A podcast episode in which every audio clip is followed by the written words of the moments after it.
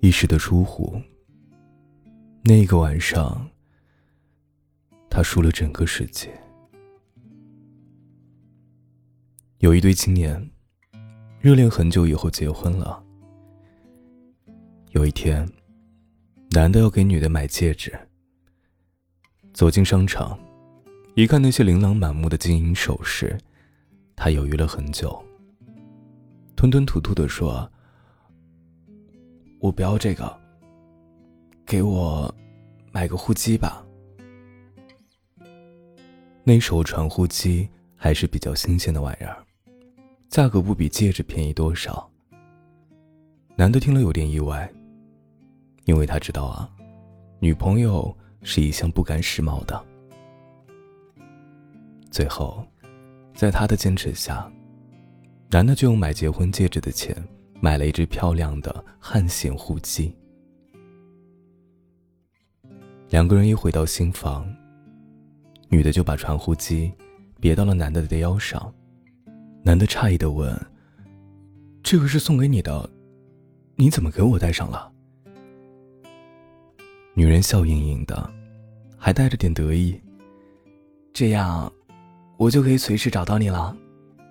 你答应我，不管什么时候。”不管什么时间，不管你有多忙，只要我呼你，你一定要给我回电话。这天夜里，两个人在被窝里一遍遍的调试着呼机的闹铃。他们觉得呀，生活就像这个铃声，响亮、悦耳，充满着憧憬和希望。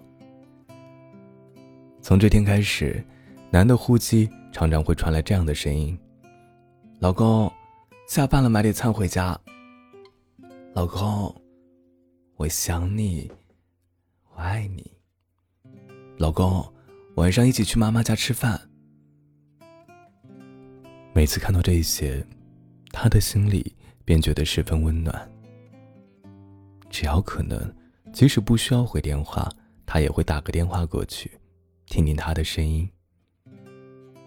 有一次啊，男的忘了给传呼机换上电池，又恰巧陪领导到基层，应酬到半夜才回家。推开房门一看，他发现妻子早已哭红了眼睛。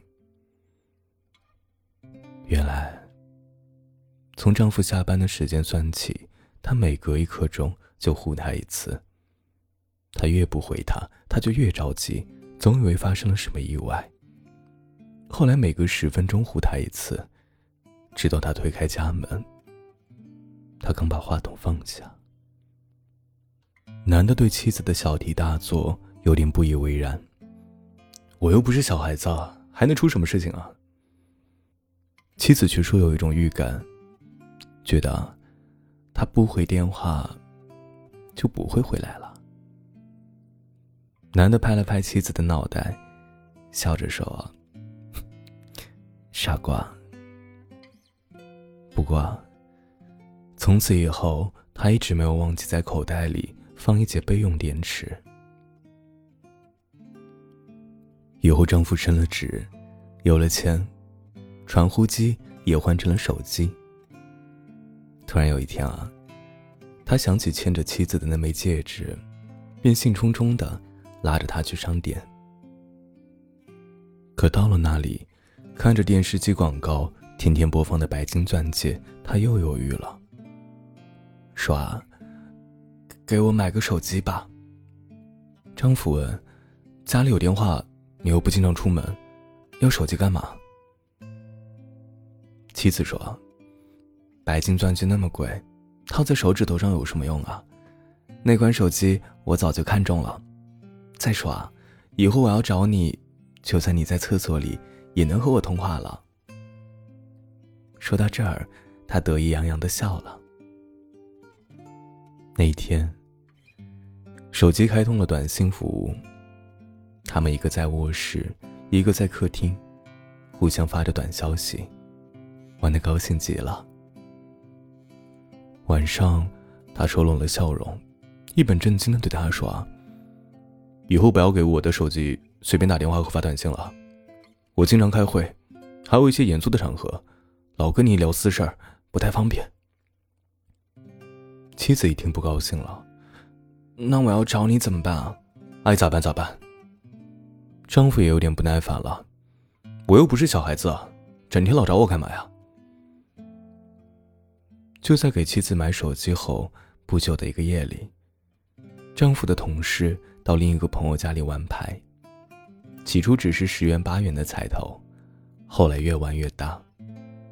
正在兴头上，妻子用手机打来了电话：“你在哪儿啊？怎么还不回家？”“我在同事家里玩牌呢。”“你什么时候回来啊？”“待会儿吧。”输了赢，赢了输。妻子的电话也打了一次又一次。外面下起了大雨。同事提议玩一个晚上。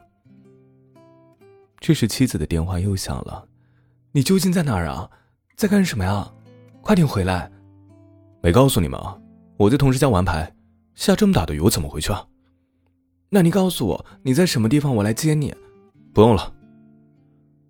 说完，丈夫就把电话挂了。一起打牌的朋友见这光景，都嘲笑他妻管严。一气之下，他就把手机关了。天亮了，他输得两手空空。朋友用车子把他送回家，不料家门紧锁着，开门一看，妻子不在家。也就在这时，电话响了，是岳母打来的。电话那头哭着说：“他深夜冒着雨回来，骑着自行车，带着伞去他的同事家找，找了一家又一家。”路上出了车祸，再也没有醒过来。丈夫这时才想起打开手机，只见上面有一条未读的留言：“你忘记了吗？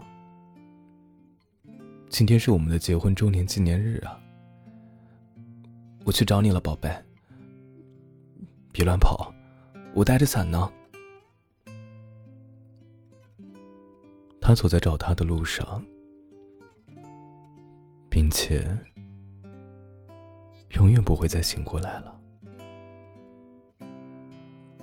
丈夫泪流满面，一遍遍的看着这条短信息。他觉得那个晚上，他输了整个世界。